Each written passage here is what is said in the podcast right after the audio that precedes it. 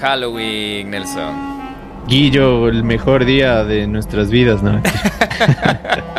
aunque, aunque ahora en otras ocasiones, pero bueno, también podemos hablar un poquito de eso. Sí, habríamos hablado el año anterior en los podcasts y todo, cómo era nuestra preparación, que era un día súper importante porque la gente que no nos conoce mucho, nosotros vivíamos encima de una discoteca. En Halloween Town. y hacían siempre su, fiesta de Halloween, ¿no? Que era lo más icónico y siempre era como que queríamos ver de que venían disfrazada la gente, de que nos asustaba y todo eso, ¿no es cierto? Sí. Es nuestro tercer Halloween en Nivel Miedo y este capítulo está dedicado al Halloween, aunque si sale domingo, mañana es Halloween, si sale lunes, feliz Halloween, pero vamos a tratar de que salga domingo este capítulo. Eh, countdown de Halloween y antes de decirles de qué trata, Ay, uh, para dentro.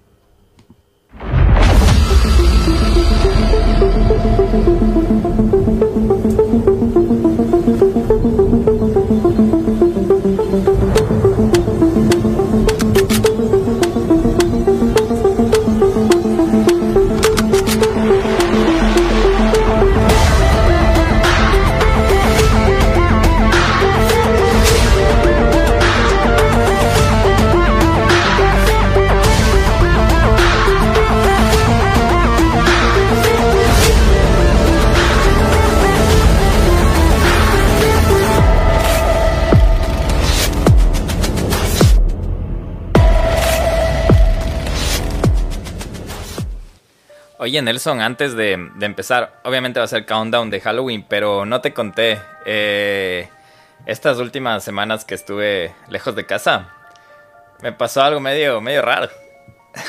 De lo paranormal, así. Sí, o sea, no me, no me pasó algo súper fuerte, pero mm, eh, para darles un poco de contexto, eh, una de las razones por la que no hubo podcast de dos semanas era porque mm, estaba yo de viaje en un lugar súper remoto de los Estados Unidos por casi dos semanas. el lugar específico se llama St. Paul, Virginia, que es como esos pueblitos donde todos cierran a las nueve.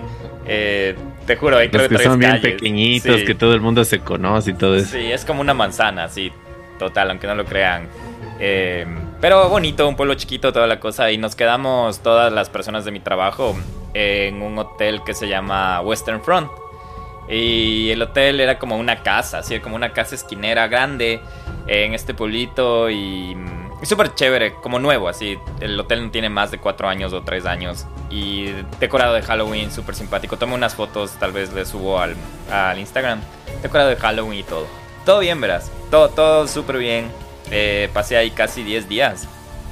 Y más o menos como que por el cuarto, quinto día. Ah, antes de eso, verás, a mí me tocó mi habitación en el tercer piso. Y, y, la, y, el hotel tiene tres pisos. Y en la noche, como dos, tres de la mañana, yo escuchaba como que alguien llegaba en el piso de arriba. Como que así, pero súper simple. Como que alguien caminaba, abrían una puerta, cerraban una puerta. Entonces yo decía entre mis sueños, decía, tal vez es alguien del mismo piso, que como que medio acústico suena como que estuviera arriba. O a veces hasta en mi cansancio decía, debe ser alguien arriba. Pero yo estaba en el último piso.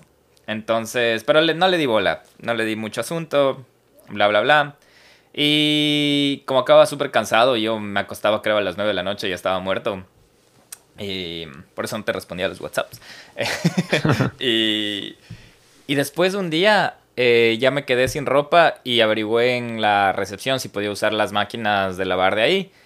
Y me dicen que sí, que claro, que solo me tienen que dar como que abrir la puerta porque tiene código y toda la cosa. Me enseñaron a, a usar las lavadoras y todo. Y ya voy, cojo y, dejo mi ropa lavando. Y después tenía que bajar de nuevo para mm, sacar de la ropa de la lavadora y poner en la secadora que tienen ahí. Y mientras estaba en el lobby, eh, esperando que me abran la puerta, llega como un grupo, una familia súper grande. Em, la mayoría mujeres, sí, la verdad, todas las mujeres adultas eh, y tenían dos niños. Pero haz de cuenta que que mínimo necesitaban unas tres habitaciones del grupo grande que entonces estaban chequeando y yo medio impaciente porque no, porque quería que me abran la puerta y así sentado y muerto del sueño. Eh, bueno, ya les chequean estas personas, eh, los niños les chequean primero y se adelantan a sus habitaciones, toda la cosa, luego les entregan las llaves a las señoras, bla, bla, bla. Y bueno, las lavadoras eran justo al lado del ascensor. Bueno, ya vi que todos subieron y se quedaron abajo eh, dos señoras. Me supongo que la una era la mamá de, las, de, una niña y un niño, porque era un niño de 13, 14 años. Y la otra creo que era la hermana o algo así. Hagamos de cuenta que era la mamá y la tía. Entonces yo estaba sacando la ropa para secar y baja el ascensor. Y la niña sale súper asustada del ascensor y le empieza a susurrar algo en la oreja a la mamá. Y así como que hecho loco, solo seguía sacando la ropa, toda la cosa. Y, y la otra, la tía, como dice, ¿qué dices? ¿Qué dices? Pero habla duro. Y dice, no, no, no. Y le sigue diciendo algo. Y la mamá dice, pero como frustrada, que dice que hay una figura extraña en su cuarto. Que hay una situación, que hay una persona en su cuarto, en su habitación. Y yo mientras sacaba la ropa, así como que, hijo de madre. Y era tipo 9, 10 de la noche. Y de ahí coge y ella dice, con que no importa, nos vamos a cambiar de cuartos. Bueno, dejé pasar, dije, qué raro, hasta me dio un poco de miedo toda la cosa, dije, qué raro escuchar eso. El siguiente día subo al ascensor y se sube un señor conmigo y de la nada me dice, ah, hola, ¿cómo estás? Digo, bien. Me dice, es la primera vez que vienes acá a este hotel. Le digo, sí, ¿por qué? Me dice, sí sabías que está embrujado. Y le digo, no. Me dice, sí, era una prisión. Eh, si quieres, googlea acerca del hotel. Y yo digo, hijo de madre, no, no creo que, no creo. Entonces me iba a acostar y me pongo a googlear. Y de hecho sí, había como un artículo donde decía que que es nuevo, que está renovado el hotel y que hay algunos fantasmas en el hotel. Tenían nombre y apellido los fantasmas y el señor del, del, señor alto. De, pero del abrigo. Y dejé de leer porque quería dormir. O sea, dije, si me pongo a leer esto me voy a sugestionar, no voy a dormir y se friega. Em, al siguiente día, igual se... Ah, y verás, otras cosas, después ya empiezo como a atar cabos, otras cosas raras habían pasado los días anteriores. Una noche yo normalmente duermo con la. Cuando estoy así, duermo. Pongo algo en la, en la computadora para ver y dormir. Pero le pongo alejado de mí para evitar el riesgo de que me mueva y le bote a la computadora, ¿no? Y al siguiente día me levanto y la computadora estaba cerrada y a mi lado. O sea, como en, la almohada en, mi cara. Y yo dije, ah, tal vez yo dormido le cerré y le traje, ¿no? Pero me sorprendió, me levanté y dije, ay, madre, está súper cerca. Hasta casi me golpeo cuando me levanto con la computadora. Dije, qué raro que la haya traído. Otro día me levanto y había una sandalia en mi cama. Y también, y pero esto era antes, antes de escuchar todas estas cosas. Y digo, estaba tan cansado que solo me saqué una sandalia y dejé la otra en la cama. Y después cuando ya empiezo a escuchar estas cosas, todo empiezo como a atar caos. Y al siguiente día estábamos con mis compañeros de trabajo. Y nadie decía nada, ¿no? Y yo le digo, oigan, ¿creen en fantasmas, en cosas así? Y me dicen, ¿por qué? Y, dice, por... y les empiezo a contar la historia de la niña, ¿no? Y me dice, sí, y uno de ellos dice, sí, el hotel está encantado. Y el otro dice, sí, a mí me golpean los, me abren y me cierran el closet en la noche, pero estoy tan cansado que no me importa. El otro, ah, sí, escucho siempre pasos en mi cuarto, en mi... Y yo así, hijo de madre. Y de ahí el, yo también les decía como que, que escuchaba arriba que me caminaban y no hay, no hay piso ni nada. Entonces nunca nos pasó como nada. Yo nunca vi una figura ni nada. Eh, más bien otro de los project managers decía como que, que sí, que le, que le, abren y le cierran la puerta del closet. Y, y, más, las cosas que más pasan eran en el segundo piso. Pero sí, les quería contar eso porque... Eh, te, te, va a volver a tocar ir de ley, El próximo año me toca ir allá. Eh, mm. Pero igual, no, te soy sincero, no me he leído todo el artículo porque sé que voy a volver allá. Y vos me conoces, no soy muy miedoso, pero siento que, que, que me sugestione y por ese mismo hecho empieza a ver cosas. Pero no vi nada. Em, eh, sentí como esos sonidos y todo, pero no sentí como, como algo como que fuerte, así como que no me sentía asustado. No sé si era por lo que estaba demasiado cansado que podía dormir tranquilamente. Eh, pero un, algo también súper raro que yo me levanté a las 2 y 40 de la mañana de la nada. Y al siguiente día estaba hablando con un compañero de trabajo. Me dice, ayer no puedo dormir. Me levanté a las 2 y 40 y después no volví a dormir. Y yo, yo sí volví a dormir, pero le dije, ¿en serio a las 2 y 40? Y me dijo, sí. Dije, igual. Y raro, no sé. Eso les quería contar. Eh, eh, si están escuchando este capítulo el domingo y si es las 9 de la noche, eh, vayan al canal de YouTube de Estado Desconectado. Nos invitaron, Nelson, a este podcast en vivo. Eh, si todavía no es las 9, pónganse ahí la agenda para que vayan, interactúen, nos cuenten historias. Eh, creo que vamos a estar disfrazados, ¿no, Nelson? y eso. Entonces, no sé. Eso quería contarles. ¿Vos no te ha pasado nada Halloweenesco estos días? Sabes que el otro día tuve un sueño bien raro y estaba escuchando cosas y no sé la verdad qué sería, pero estaba soñando como que estaba en un tren y que estaba escapándome de algo y no sé, o sea, como que ese tren tenía que cruzar países. Entonces, si lo perdía, o sea, era como que ya no tenía chance y algo estaba pasando ahí, o sea, era como algo medio apocalíptico. Y estaba escuchando así como, como campanas, como así, como que una campanita así. Y me desperté porque ya era demasiado real. Entonces, de hecho, sí estaba sonando algo. Eh, ha habido unos, ha sido como tipo 4 de la mañana, 5 de la mañana. Y ha habido unos pajaritos, o sea, como que picando uno de los platos de mis perritos que está en el patio.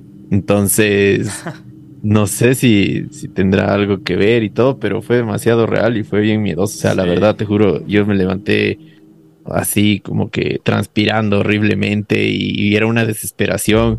Incluso hasta ya, después de que ya me levanté bien, ya más veguito, todavía sentía esa angustia y un nudo en el, en el, en el, la garganta que pasé feo, pasé, o sea, pasé un día muy, muy malo, así que no es tanto como que de, de la típica de, de, paranormal, pero creo que la gente que sabe de sueños interpreta esas cosas, o sea, sentir algo que te angustia y te daña el día completamente, tal vez puede significar algo, creo yo. Sí, pero deberíamos conseguir un intérprete de sueños para ver qué, qué, Sí, pero eso, o sea, ¿sí te ha pasado a ti que sueñas algo feo y te daña el día o sí, algo así? Sí, sí, sí, me o sea, cosas así que te levantas y te, o sea, no, no necesariamente me, me ha dañado el día, pero sí como decir la mañana o las primeras horas de estar levantado y es como que Sí, sí, sí me ha pasado. Sí, sí me ha pasado. Esos que son bien reales y como que se conectan con la realidad. O sea, como que te levantas, escuchas un sonido que estaba en el sueño y te levantas y estás ese sonido en la vida. Es como que se mezcla. Es, es raro, no sé. Es raro. Fuerte. No, eso nomás me pasó. Y de ahí que ando con miedo, les cuento, ya es una semana que vi esta película de Sonríe, de Smile. Y sigo con miedo. Veo, veo, si alguien se, se queda riendo más de de 10 segundos ya me asusto. Hoy justo estaba con ganas de irme al cine y estaba viendo el tráiler, vi el de Sonríe, vi otro que se llama eh, algo de Pray Evil, algo así, que me pareció medio pendeja y también había otra que se llama Don't Worry Darling, que se ve como un poco medio como más de, de paranormal y cosas como de suspenso, así de como de experimentos sociales y esas cosas. Pero eh, no creo que voy a ir a ver ninguna hoy, creo que me voy a quedar en la casa descansando. Pero sí, sí, sí. Em, sí, estaba justo pensándote hoy cuando vi el tráiler de Smile y me sonríe, se ve, se ve interesante. Hoy tenemos 10 eh, temas relacionados con Halloween. Vamos a hablar de asesinatos que pasaron en Halloween. Ya saben, la dinámica 10 al 1, el countdown. Eh, vamos a empezar conmigo, creo, Nelson, como quedamos. Y para no alargarles más este capítulo, empecemos. 10. Para empezar en el número 10, James Adamski. En la noche del 30 de octubre de 1982, el estudiante de último año de la escuela secundaria Depew, James Adamski, de 18 años, partió a su casa en Chictowa, Nueva York, con un disfraz de American Gigolo. James asistió a una fiesta de Halloween en un bar en la esquina de Transit Road y Walden Avenue en las cercanías de Depew, y el bar promovía un evento de paga una vez, bebe toda la noche. James salió del bar en las primeras horas de la mañana del día de Halloween para hacer la caminata de dos millas de regreso a su casa. En el camino, caminó con una chica de la que pronto se separó. James fue visto por última vez caminando solo en Transit Road aproximadamente a las 3.30 de la mañana. Cuando James no pudo llegar a la casa la mañana siguiente, se notificó a la policía y se inició una gran búsqueda por parte de la policía de Lancaster Town y los bomberos voluntarios durante semanas sin suerte. Después de dos meses de búsqueda, el 26 de diciembre de 1982, el cuerpo de James fue descubierto por cazadores de conejos en un área boscosa a unas 4 millas de donde fue visto con vida por última vez, todavía con su disfraz de Halloween. Su cuerpo estaba en una tumba poco profunda improvisada y parecía haber sido cubierto a propósito con ramas y hojas. La policía dice que fue asesinado a golpes, con varios golpes graves en la frente. Algunas de las ramas se analizaron en un laboratorio, pero no se pudieron encontrar huellas dactilares. La policía entrevistó a la chica con la que caminaba James, pero después de interrogarla fue absuelta como sospechosa. Se siguieron cientos de pistas más y la policía se enteró de que hubo una discusión más temprano en la noche en el bar y que James y otros estaban considerablemente ebrios en ese momento. Sin embargo, la información que recibió la policía nunca condujo a ningún arresto y muchas de las pistas simplemente se enfriaron. Más allá de la discusión que ocurrió, la policía cree que es poco probable que hubiera conducido a la violencia y al asesinato. La teoría prevaleciente es que lo más probable es que James fue recogido con un autoestopista o jalando dedo, como se dice en Ecuador, en algún momento de su viaje, y quien quiera que conducía ese automóvil es probablemente el responsable. Según todos los informes, era un joven amistoso y de buen carácter. Amigos y conocidos hablaban muy bien de él, y hay pocas razones para creer que se ganó muchos enemigos durante su vida.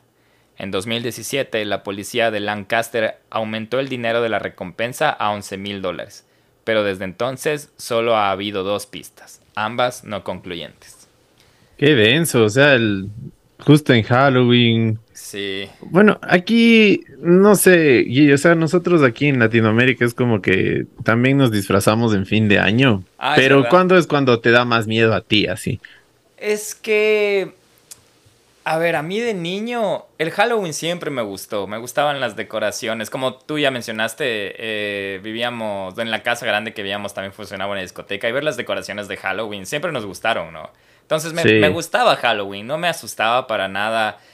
Y de niño lo que más me asustaba, más que los disfrazados en Año Viejo, eran las viudas. Pero de ahí no me daba, no me daba, nunca me asustó mucho, ¿verdad? Los disfraces más bien me llamaban la atención, me gustaban las decoraciones, me gustaba, me acuerdo así, es las, las telarañas de mentira, todas esas cosas me, me gustaban, las luces, eh, me gustaba un montón. Eh, nunca me, me asustado, pero lo que me ha asustado en Halloween, ¿no? Pero mm, lo que me llama la atención aquí es que en los años 80 él caminando en su casa, tranquilo, disfrazado y, y no sé, dicen que puede haber sido el hecho de que se subió al carro de un desconocido y ahí quedó, ¿no? Qué denso, ¿no? Y hasta Pero ahora bueno, no se sabe. Para los que nos están escuchando y el Guillo mencionó viudas, aquí en el Ecuador en fin de año, este año un año viejo, que es un monigote que casi siempre se rellena de ropa vieja o de acerrín, bueno, de algunos materiales. Se hace un testamento para ese, ese, ese muñeco que representa, el- o sea, el, año que pasó. Entonces eso se lo va a quemar para recibir bien el nuevo año. Esa es como que la tradición. Y las viudas son hombres disfrazados de mujer que usualmente paran a los vehículos para pedir dinero para quemar el año viejo. O sea, se hacía culturalmente como que para tratar de recaudar fondos de todo lo que se gastó haciendo el año viejo. Entonces por eso antes se exhibía un año viejo espectacular. Entonces decía, mire mi año viejo y por favor deme dinero para recuperar lo que es. Entonces desde ahí esta tradición, ¿no? Que cada vez se ha ido popularizando más y chuta, ahora es increíble, ¿no? Había ahí hasta con- concursos de viudas, o sea, en los barrios la gente, la verdad, o sea, sale a darse como que su vuelta en el vehículo, en su carro, solo para ver las viudas y estar ahí. Es súper divertido, ¿no? Y dato, pero yo también- nunca te he visto de viuda. Hijo de madre, eso es algo bien fuerte. O sea, no, no, la verdad nunca me he disfrazado de viuda. Una vez tuve la oportunidad, pero después me dijeron, no, mejor dedícate a, a hacer las bebidas, creo, algo así en el trabajo y no me hicieron disfrazar de viuda. Pero bueno, Literalmente te dejaron con, con los churos hechos. ¿será que me queda la ropa de chica? ¿Y Con yo los- qué dices? No sé, no sé la verdad. Eh, prefiero guardarme sus comentarios. Sigue, sigue. 9, Taylor Van Dist. El 31 de octubre del 2011, Taylor Van Dist tenía 18 años. Salió de su casa en Armstrong, Columbia Británica, disfrazado de zombie para Halloween.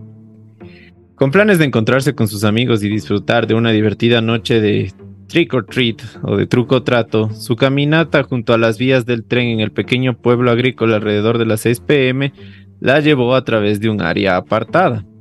En la oscuridad, sin nadie a su alrededor, le envió un mensaje de texto a su amiga diciéndole que estaba asustado. Fue el último mensaje que recibió de ella antes de que la atacaran brutalmente, la golpearan en la cabeza y la estrangularan, y le dejaron en el suelo para que muriera mientras su atacante huía en la noche. La encontraron casi tres horas después boca abajo y apenas con vida. Taylor Van Dist fue llevada de urgencia al hospital con sus amigos y familiares siguiéndola, pero murió poco después sin recuperar el conocimiento.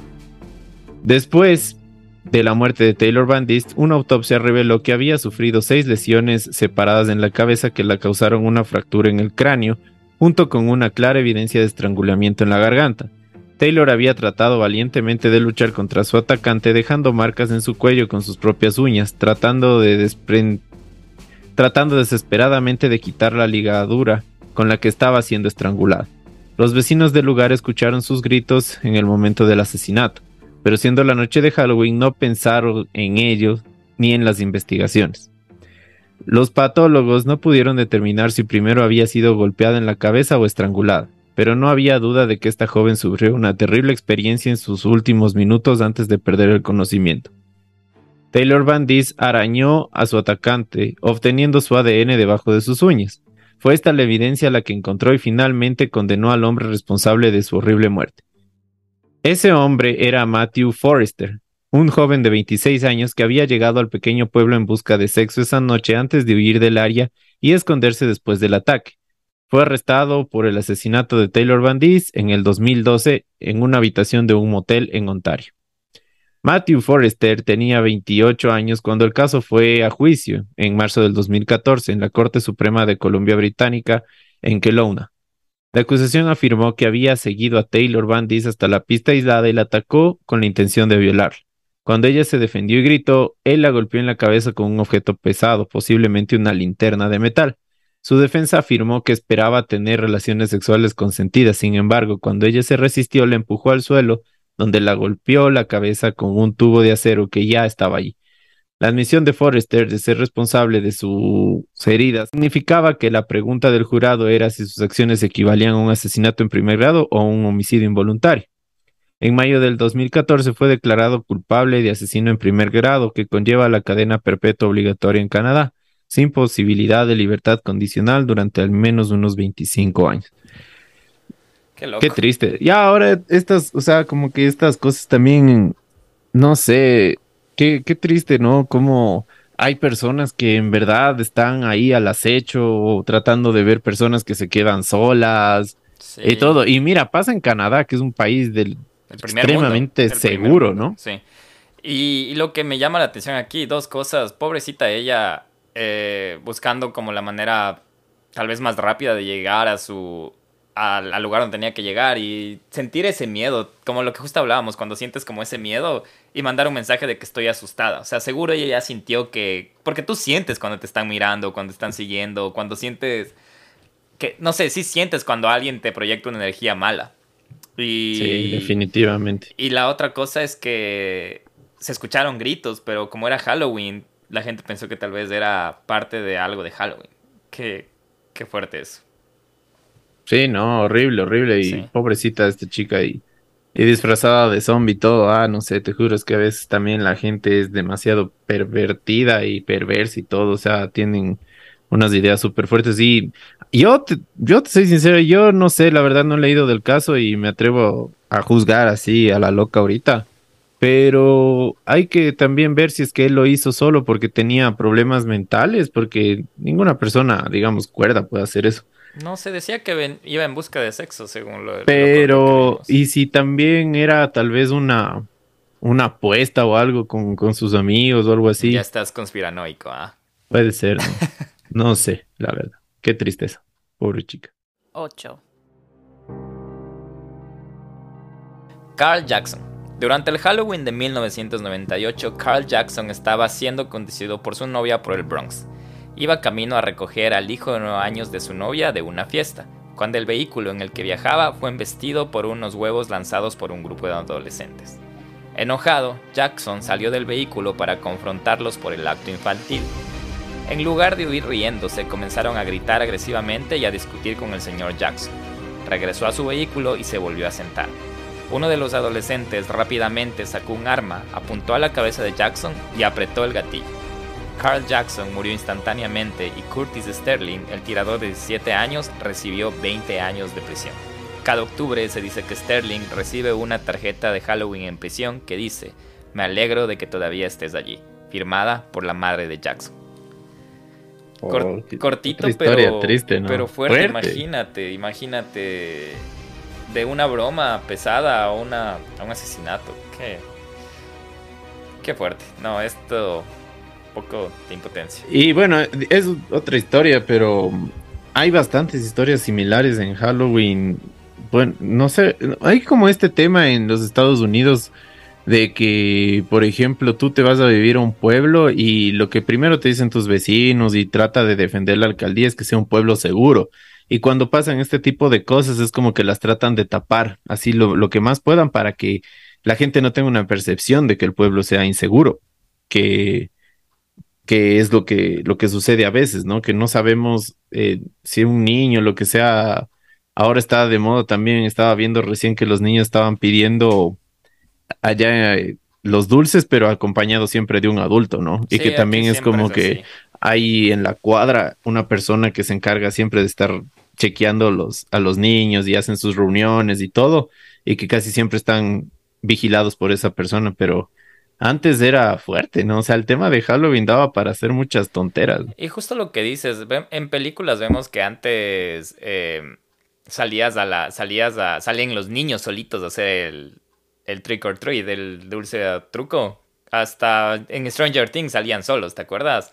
Pero yo creo que desde que vivo aquí en Halloween nunca he visto niños solos. Siempre están acompañados o de la niñera, o del papá, o de la mamá, o de cosas, pero siempre van acompañados de un adulto. Imagínate que después de tantas, tantas cosas que han pasado como estas, ¿no?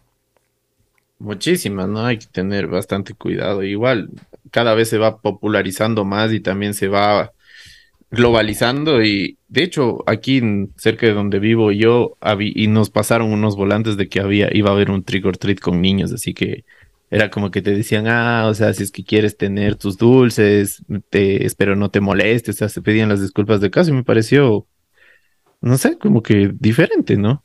O sea, te estás globalizando, te estás americanizando. Americanizando. Es que sí, yo también ya creo que, no, pues, los niños, del acceso a la información y todo, ahora es mucho yes, más. Yes, yes, yes. 7. Yoshihiro Hattori fue un estudiante japonés que accedió a un programa de intercambio en los Estados Unidos y fue asesinado a tiros en Luisiana. Dos meses después de su estancia en los Estados Unidos, Hattori y su hermano anfitrión web Highmaker recibieron una invitación a una fiesta de Halloween el 17 de octubre del 92 que había sido organizado para estudiantes japoneses de intercambio. Hattori acudió vestido con un smoking blanco, imitando a un personaje como John Travolta de la película Saturday Night Fever. Aproximadamente a las 8 de la noche, Highmaker y Hattori se dirigieron al vecindario de la parroquia de East Beaton Row, donde se estaba realizando la fiesta.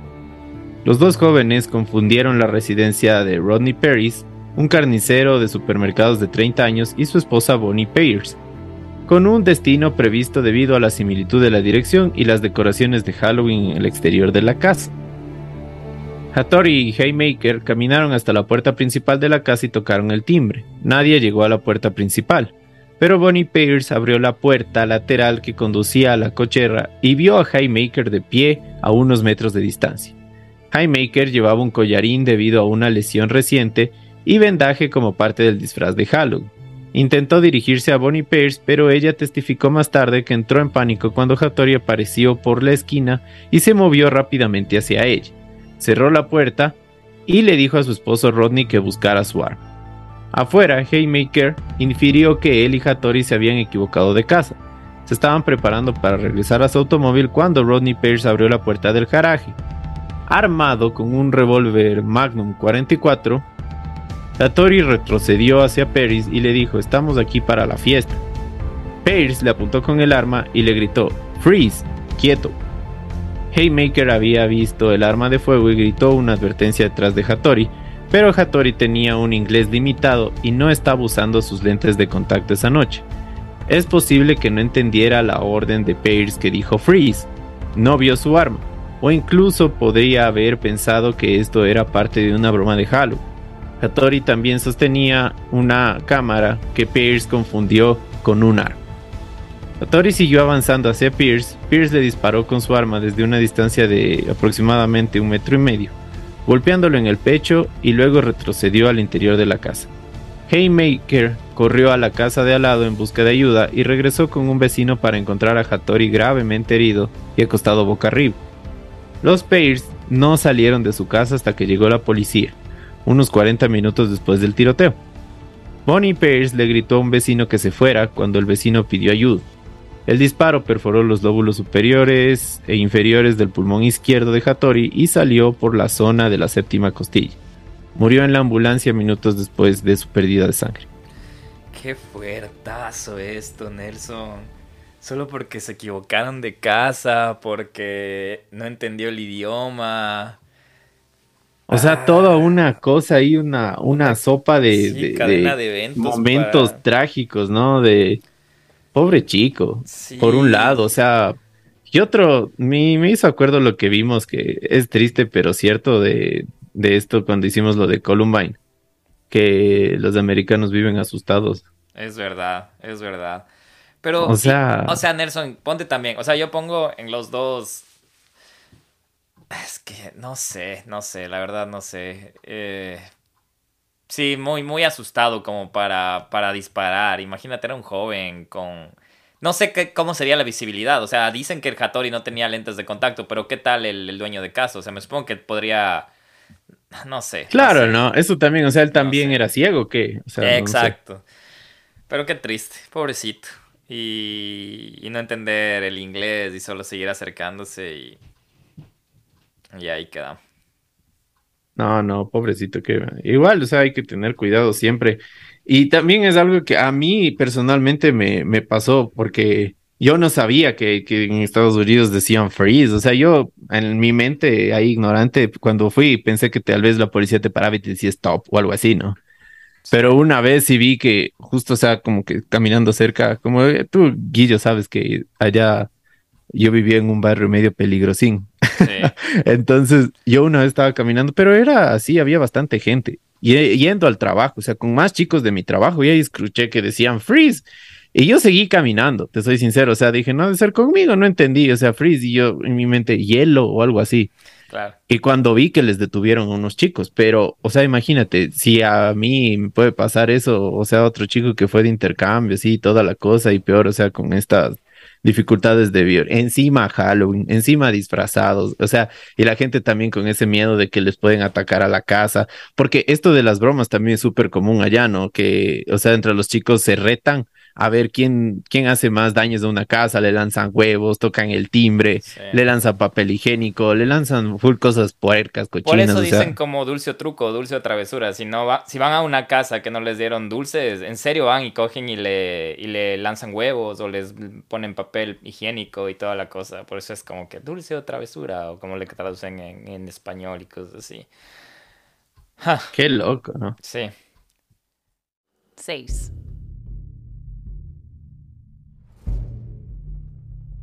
Rebecca Gay. Cuando Rebecca Gay, de 24 años, desapareció en Halloween de 2012, los residentes de la pequeña ciudad de Mount Pleasant, Michigan, se sorprendieron. Fue descrita como una madre amorosa y cariñosa con su hijo Conway de 3 años. En el momento de su desaparición acababa de ser ascendida jefa de caja en su trabajo y estaba trabajando para construir una vida mejor para ella y su hijo. En la iglesia de Rebecca, el pastor John White pidió a los lugareños que oraran por el regreso seguro de Rebecca a casa. Inmediatamente se llevó a cabo una investigación.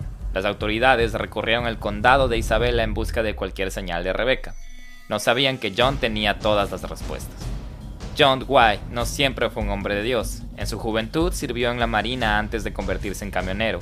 Tenía 22 años, estaba casado y vivía en Battle Creek, Michigan.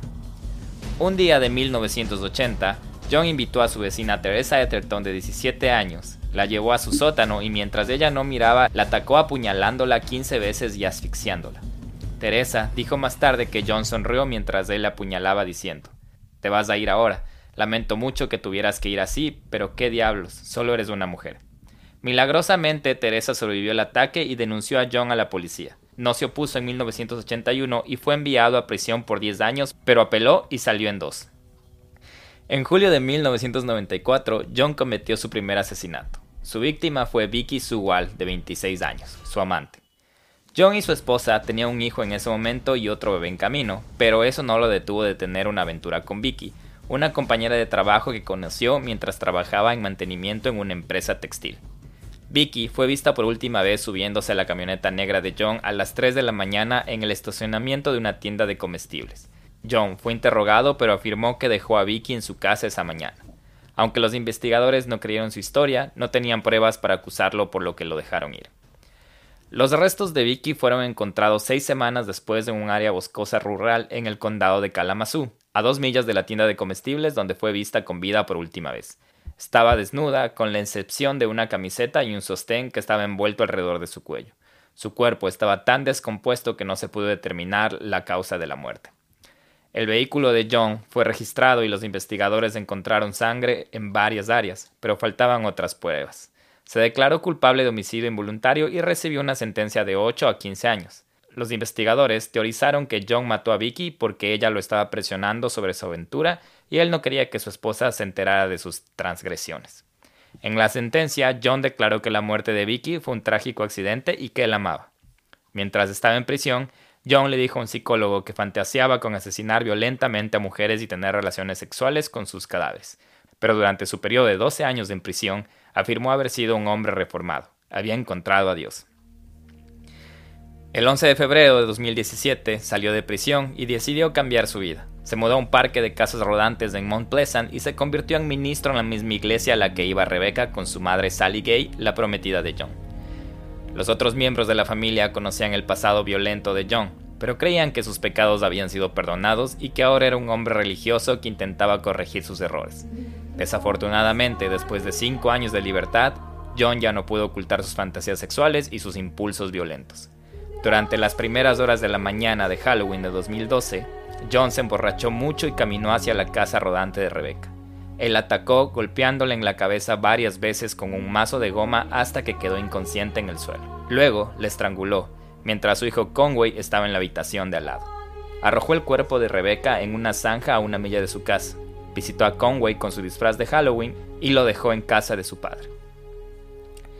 Los compañeros de trabajo de Rebeca comenzaron a preocuparse cuando ella no asistió al trabajo ese día y denunciaron su desaparición. Fue entonces cuando John hizo su sincera súplica en la iglesia. Confesó el asesinato de Rebeca al día siguiente y los llevó a su cuerpo frío y sin vida. Dijo a los investigadores que había fantaseado con tener relaciones sexuales con el cadáver de Rebeca, pero no recordaba si lo había hecho.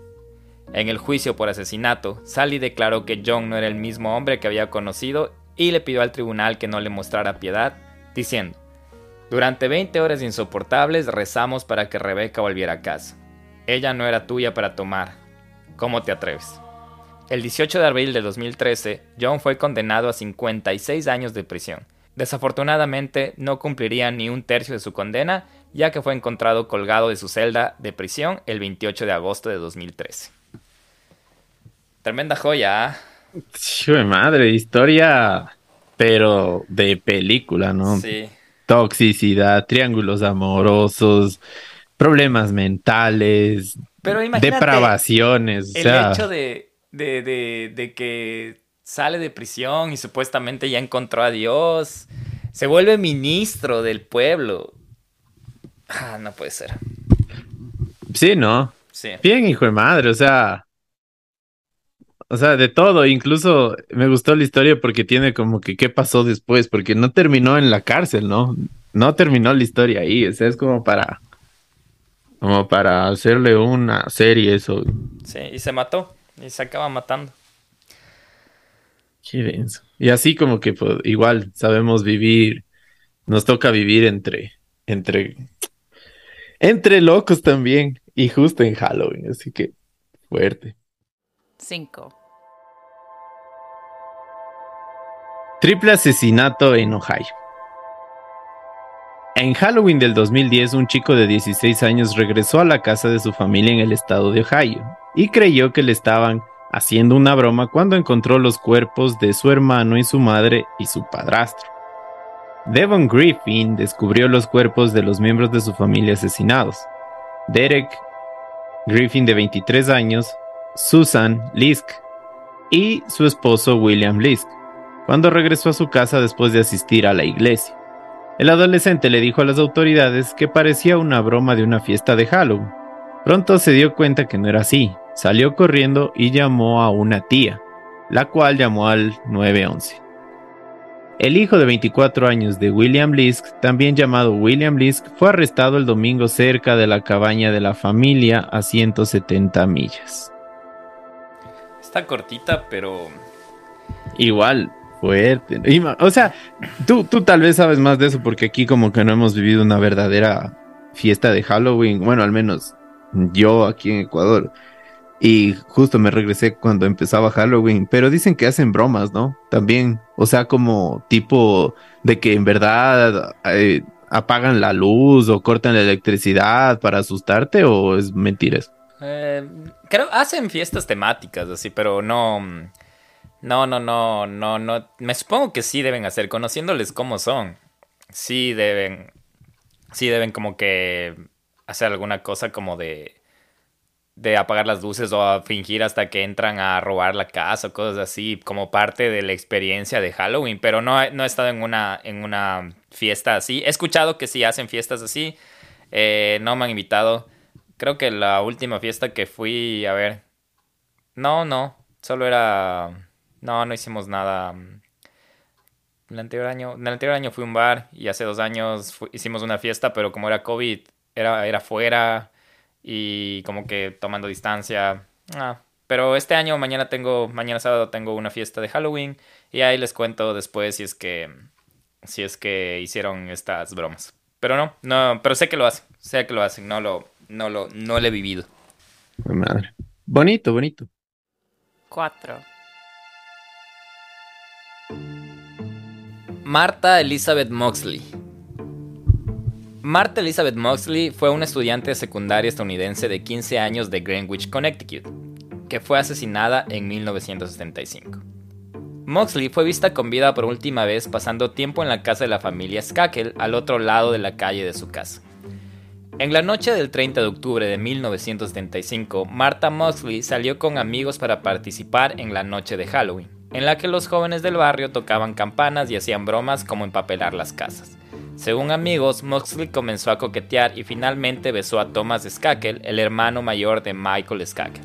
Moxley fue vista por última vez juntándose detrás de la cerca con Thomas, cerca de la piscina en el patio trasero de Skakel alrededor de las 9 y 30 de la noche.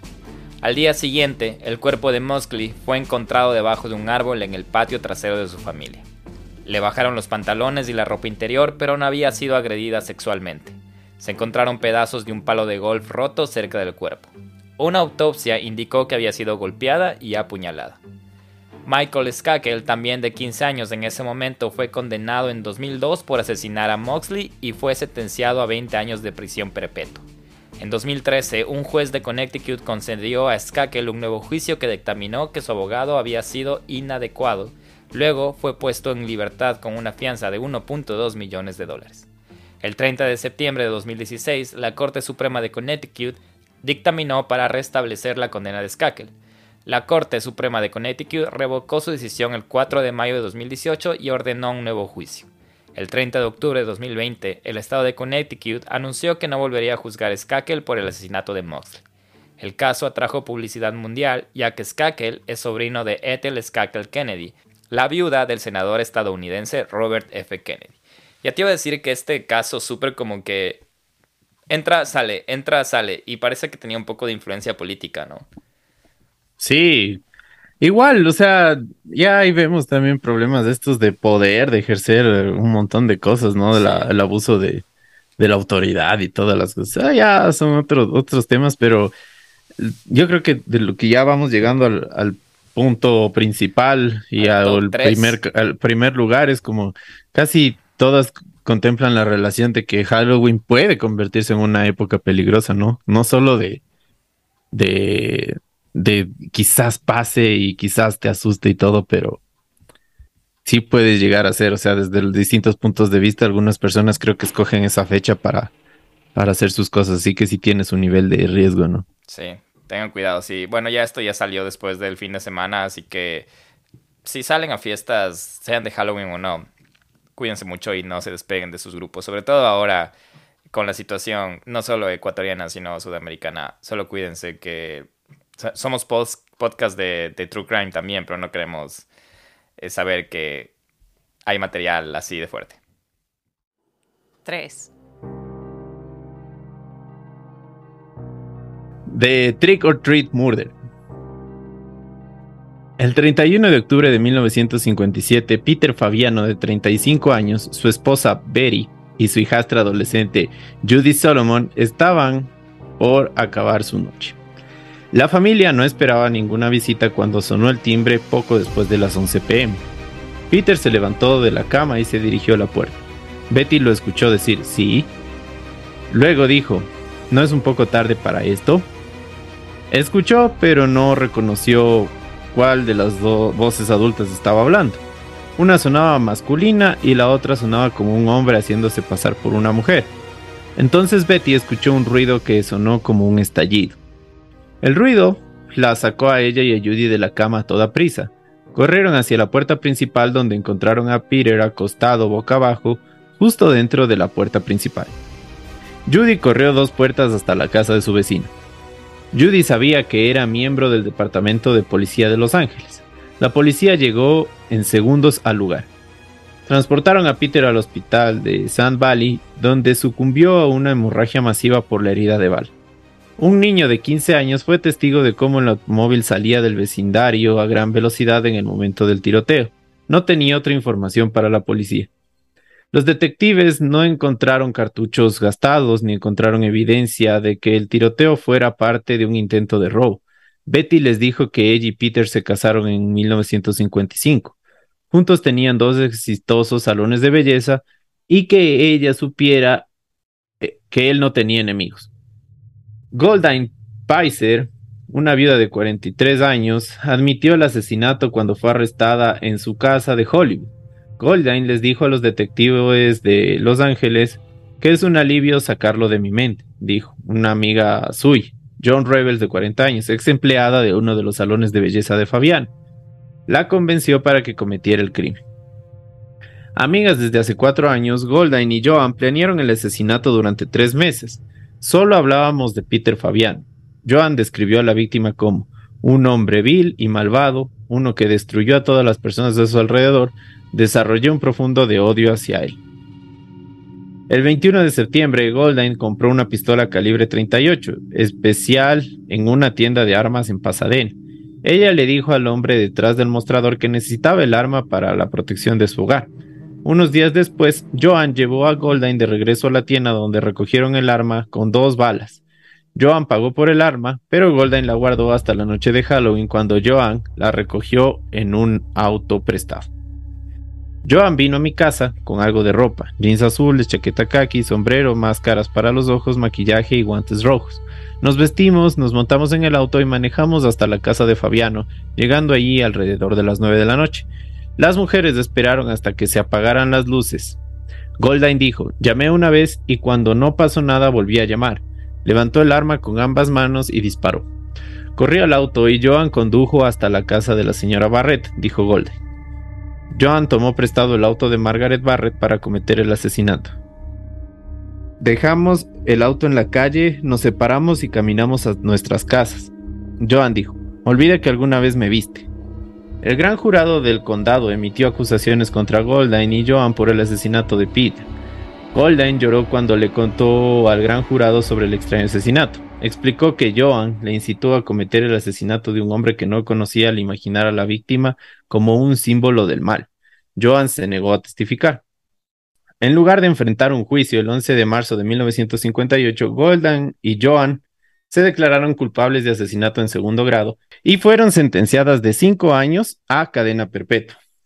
Porque Joan quería que Peter muriera, Simple, Peter se interpuso en el camino del plan de Joan para acercarse mucho, mucho más a Betty. Antes de su muerte, Peter le pidió a Betty que terminara su amistad con Joan, lo cual hizo. Un médico que examinó a Golden le caracterizó como una persona pasiva que se convirtió en una herramienta útil o masilla en las manos de la señora Raywell. El mismo médico describió a Joan como una esquizoide. Betty nunca se volvió a casar, murió en 1999. Ese complot, ¿no? De, del De Eso sí es conspiración, ¿no? Sí. Y planear tanto y yo no sé, o sea, hasta qué punto pueden llegar a pensar que decir, bueno, es que la noche de Halloween es la perfecta para realizar este tipo de cosas, ¿no? Porque estás disfrazado, este, tengo los guantes, no me van a encontrar el arma. Usar un auto que no es nuestro. Es que claro, yo, yo quiero que, o sea, como que te pongas a pensar, Guillo, y todas las personas que nos escuchan, el rato que tú estás planeando un deshacerte de una persona, para no decirlo de otra manera.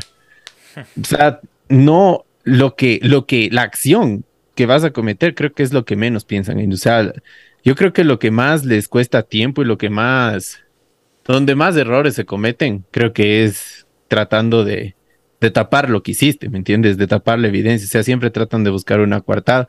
Y yo digo que es lo más difícil porque esa es la forma de atrapar a los criminales. O sea, viendo cuando escapan, no necesariamente antes. O sea, más bien es cuando escapan que salen la mayor cantidad de pruebas. Pero bueno, no sé si ya es opinión de cada, de cada investigador, creo. No sé, es lo que dices de, no sé, es como que le, dañan a la noche de Halloween, ¿no? Que supone que debe ser como festiva y toda la cosa. Solo aprovechan del momento como para, para, para crear estos, estos eventos. Dos.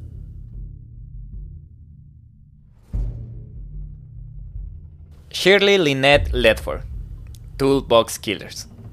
Lauren Sigmund B. Taker y Roy Lewis Norris, también conocidos como Toolbox Killers, fueron dos asesinos en serie y violadores estadounidenses que secuestraron, violaron, torturaron y mataron a cinco adolescentes en el sur de California durante un periodo de cinco meses en 1979. B. Taker y Norris secuestraron a su última víctima, Shirley Lynette Lefford, de 16 años, el 31 de octubre de 1979. Ledford fue secuestrada mientras estaba parada frente a una estación de servicio haciendo autostop desde una fiesta de Halloween. Los investigadores creen que Ledford aceptó que Taker y Norris la llevaron a casa porque reconoció a Taker ya que se sabe que frecuentaba el restaurante en el que Ledford trabajaba a tiempo parcial como camarera.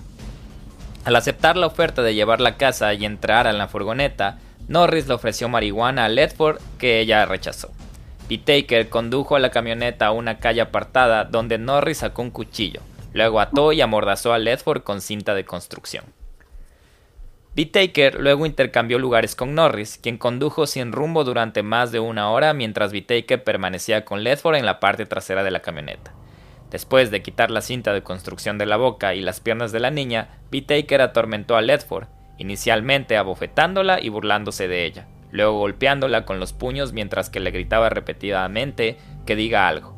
Luego, cuando comenzó a gritar, B. comenzó a preguntarle mientras la golpeaba, ¿qué pasa? ¿No te gusta gritar? Cuando Ledford comenzó a llorar, le suplicó a B. y le dijo repetidamente, no, no me toques. En respuesta, B. volvió a ordenarle que gritara tan fuerte como quisiera. Luego comenzó a golpearla alternativamente con un martillo, golpeando sus pechos con los puños y torturándola con pinzas. Poco después de que Norris cambiara de lugar con B-Taker, él mismo encendió la grabadora que B-Taker había usado para grabar gran parte del tiempo que había estado en la parte trasera de la camioneta con Ledford. Norris primero le gritó a Ledford, Adelante, grita o te haré gritar. Luego, Norris tomó el mazo cuando Ledford al verlo hacer esto gritó, Oh no. Norris luego golpeó a Ledford una vez con el codo izquierdo, en respuesta, ella le informó a Norris que le había roto el codo antes de suplicar no me vuelvas a pegar. Luego, Norris procedió a golpear a Ledford 25 veces consecutivas en el mismo codo con el mazo antes de preguntarle, ¿por qué estás lloriqueando? Mientras Ledford gritaba y lloraba continuamente. Después de aproximadamente dos horas de cautiverio, Norris mató a Ledford estrangulándola con una percha de alambre que apretó con unos alicates. Ledford no reaccionó mucho al acto de estrangulamiento, aunque murió con los ojos abiertos. Taker luego optó por desechar su cuerpo en un césped al azar para ver la reacción de la prensa. La pareja condujo hasta una casa seleccionada al azar, donde Norris descartó el cuerpo de Ledford en un lecho de hiedra en el jardín delantero. El cuerpo de Ledford fue encontrado por un corredor a la mañana siguiente. Una autopsia reveló que además de haber sido violada sexualmente, había muerto por estrangulamiento después de recibir un traumatismo extenso por fuerza contundente en la cara, la cabeza, los senos y el codo izquierdo. Sus genitales y recto habían sido desgarrados, causados en parte porque B. Taker había insertado unos alicates dentro de su cuerpo. Pete Taker luego afirmaría que la grabación que la pareja había creado del claro abuso y tortura de Ledford no ofrecía otra cosa que la evidencia de un trío y agregó que hacia el final Ledford le gritaba a él y a Norris que la matara. ¿Has escuchado de estos asesinatos, de, de esos asesinos de mm, eh, Toolbox, Killers, Toolbox Killers? No sé cómo se les traduciría en, en español, pero son unos, deberíamos hacer un caso de este, son unos enfermos como acabamos de escuchar. Sí, sí, escuchaste todo lo que le hicieron a la pobre chica. Sí, eh, sabes que eh, justo el otro día estaba escuchando de los asesinos más crueles, como, pero no de los más conocidos. Hay, hay de hecho, hay asesinos que como un martillo se les conoce como los asesinos del martillo. Creo que fue en, la, en Rusia o por ahí. No es, no es tan viejo, pero ellos filmaban cómo mataban a mendigos con con martillos y con herramientas, así como con combos. Entonces, no sé, o sea, yo creo que lo más cruel también es como que documentarlo, ¿no? Como que filmar eso y todo. Ellos no filmaron por la época, pero imagínate, de, poder haberlo hecho, te juro. Claro, yo creo que sí lo, lo, hubieran hecho, o sea... Lo grabaron con cinta de audio nada más. Fuerte, ¿no? Ya llegando casi al, al final. Se pone más densa la cosa más densa y sí, yo creo que la historia que viene también les va a dejar boquiabiertos.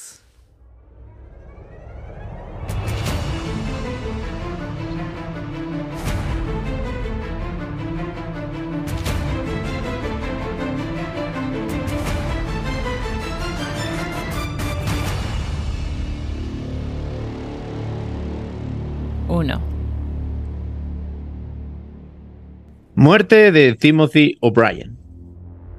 Ronald Clark O'Brien, apodado de Candyman o The Man Who Killed Halloween, fue un estadounidense condenado por matar a su hijo de 8 años en Halloween de 1974 con cianuro de potasio. O'Brien envenenó a su hijo para reclamar el dinero del seguro de vida para aliviar sus propios problemas financieros, ya que tenía una deuda de 100 mil dólares. O'Brien también distribuyó dulces envenenados a su hija y otros tres niños en un intento de encubrir su crimen. Sin embargo, ni su hija ni los otros niños comieron los dulces envenenados. Fue declarado culpable de asesinato en el junio de 1975 y condenado a muerte. El 31 de octubre de 1974, O'Brien llevó a sus dos hijos a pedir dulces en un vecindario de Pasadena, Texas. El vecino de O'Brien y sus dos hijos lo acompañaron. Después de visitar una casa donde el ocupante no abrió la puerta, los niños se impacientaron y corrieron a la siguiente casa mientras O'Brien se quedaba atrás.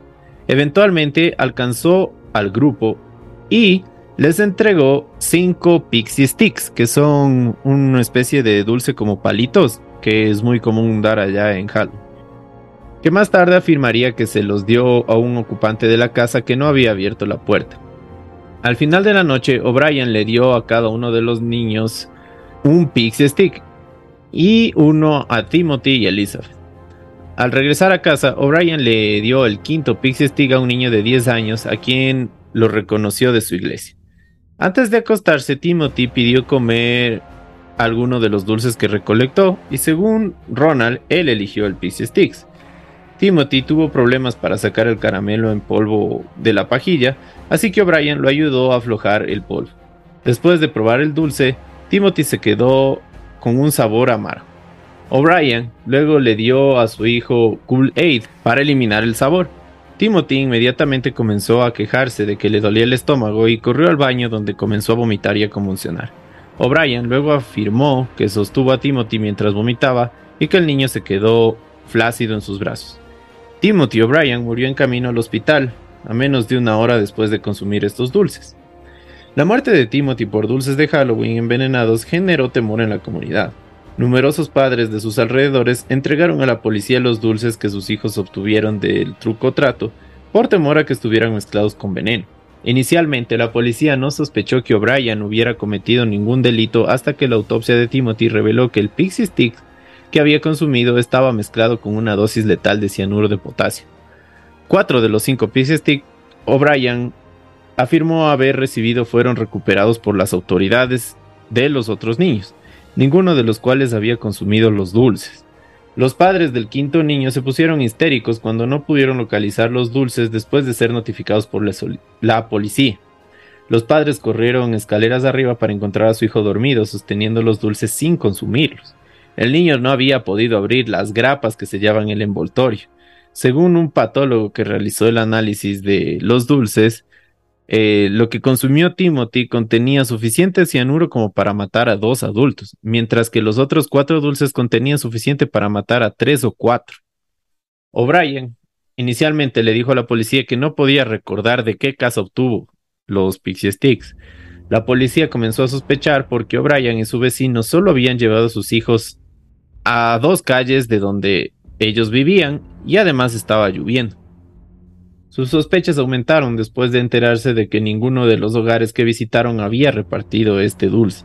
Después de caminar por el vecindario con la policía tres veces, O'Brien los llevó a la casa donde nadie había abierto la puerta. O'Brien afirmó que volvió allí antes de alcanzar al grupo. Dijo que el dueño de la casa no encendió las luces, pero abrió la puerta y le entregó cinco pixie sticks. Afirmó que había visto solo el brazo del hombre, que describió como peludo. La casa era propiedad de un hombre llamado Corny Melvin.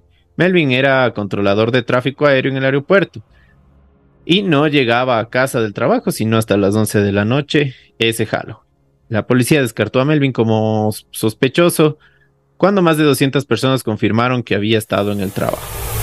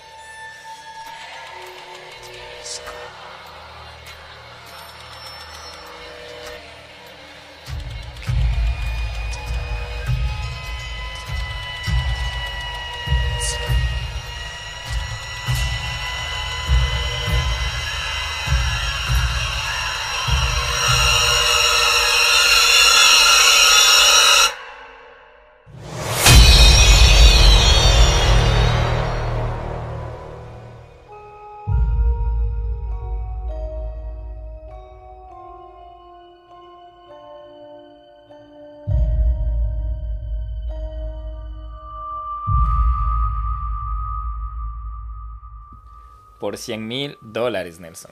Por 100 mil dólares matar a tu hijo. Y, hacer, y querer hacer daño, o sea, a los otros también, ¿no? Como que ya... Para despistar. Y qué suerte de los otros niños que no pudieron abrir los dulces. Oye, qué triste, o sea, aquí te voy a poner una como una condición así. O sea, esta no es la, la primera historia que sucede, ni la única de Halloween que, que intentan envenenar a niños, ¿no? Pero esta tiene otra connotación, ¿no? Que es la, la de parte de, de, querer salvarse económicamente. O sea, ¿tú crees que lo mejor en casos de que ya estés hecho miércoles así económicamente, sería lo mejor, no sé, darle a tu niño al gobierno o algo así, antes que, cometer esta atrocidad que el man hizo o qué? O sea, no, no sé. Es que, es que primero no creo que hay una, hay una hay una ley que digas que porque no puedes mantener a tu hijo le das al gobierno. No creo que exista esa ley. O sea, lo que pasaba antes, ¿te acuerdas? Hasta hay novelas, o sea, no novelas gráficas, sino novelas escritas de mujeres que, que saben que no van a poder soportar a su hijo y dejaban en, la puerta de los orfanatos, cosas así. Pero no creo que hay como una ley que diga, ok, no puedo mantener a mi hijo, le, dejo, le doy al gobierno. Porque tampoco es la responsabilidad del gobierno. Ese es mi punto de vista. Y no sé, no soy padre, no... Pero... Eh, no me quieras meter en este tema, pero el... No sé, no sé. Eh, es un tema un poco sensible. Porque, yo te digo porque eh, justamente el otro día estaba viendo una, un documental que hablaba sobre esto, que la mayoría de casos, mm, por ejemplo, nació a raíz de que recién hace unas dos semanas atraparon a un asesino en serie en Estados Unidos que había matado casi a 30 personas, o sea, recién, así hace dos semanas. Y él había estado matando desde los años, desde finales de los años 90 y tenía sus periodos de congelamiento y todo. Y hablaban, ¿no? Que cómo puede, o sea, ya después de tantos años, poder seguir habiendo todavía estos asesinos, ¿no? Y que se puedan esconder también y todo. O sea, decía que obviamente son personas uh, súper inteligentes, psicópatas y toda la cosa, pero que también hay un trasfondo que, que, tiene culpa el sistema como tal, porque esta, este chico había sido, había tenido como que sus sus padres adictos y su padre desapareció, su, su, mamá había sido adicta, incluso le había hecho consumir drogas a él de niño. Entonces, y que la mamá siempre se justificaba que era porque no tenía dinero, que por eso acudió a la prostitución. O sea, yo, yo entiendo que no sería humano como que arrancarle a una persona de su padre y madre, ¿no? Pero decían que una de las soluciones era mejorar el sistema este de, de las adopciones y todo. Entonces, Es no sé, me que- quedé pensando en Por eso. eso te decía que no es un tema bastante como que extenso, porque va desde la parte de la educación, desde la educación de, de planificación familiar, educación sexual, eh, se involucra en la parte que, que tiene mucha controversia, que es la parte del derecho al aborto y cosas así. Entonces, em, yo creo que viene mucho desde la parte cultural, ¿no? Y, y- y la educacional. Eh, si lamentablemente estas situaciones, tú acabas de hablar, pasan en, en estratos de como segregados o de clase social muy baja que, que no puede, acabas de decirlo, de, de no puede, no, no tiene el dinero o ni siquiera los recursos para, para tal vez criar a alguien de una manera la más correcta. Y también, aparte de eso, tú sabes que también hay otras situaciones en las que donde sea el padre trate de darle lo mejor a su hijo, pero si no hay una, una educación en la casa, prefiero yo primero comprar mis drogas antes de que mi hijo coma. Entonces, como que muchas, muchas cosas que van desde la parte ya más cultural y educacional, creo yo, más, más allá que... Porque sería muy fácil como decir, ah, sí, no me hago cargo de mis responsabilidades, que se encargue el gobierno. Me hago entender, no sé. Pero, pero no sé, es un tema muy extenso, como te digo, y tendríamos que hacer otro podcast de, de relaciones sociales. de De situaciones sociales. paternidad y maternidad de responsable. situación- Pero no, sí, actuales. excelente capítulo, Guillo. Muchas historias, todas relacionadas con el Sí. Halloween.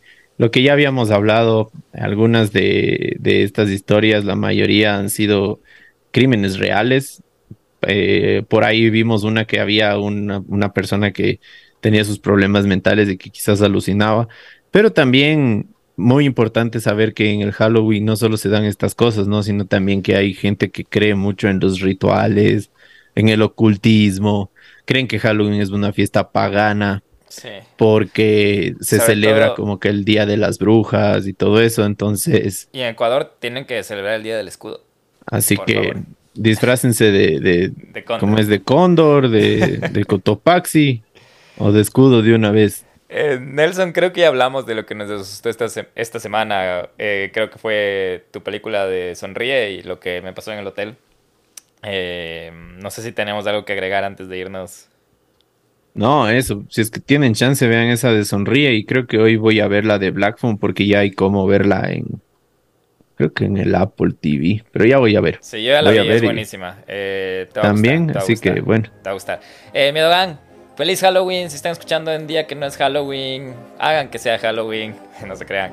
Un abrazo, feliz Halloween, Nelson. Feliz Halloween otra vez, Miedogan. Ya saben dónde seguirnos, arroba donde vive el miedo. Ahí está todo el Linktree donde nos pueden escuchar y toda la cosa. Este creo que es el capítulo 91. Y ya faltan 9 para llegar al 100. Vamos a buen camino. buen Chévere, paso. chévere, Guillo. miramos. Feliz Halloween a todos. Que se asusten adiós. mucho. Ya nos vemos. Chao. Chao, chao.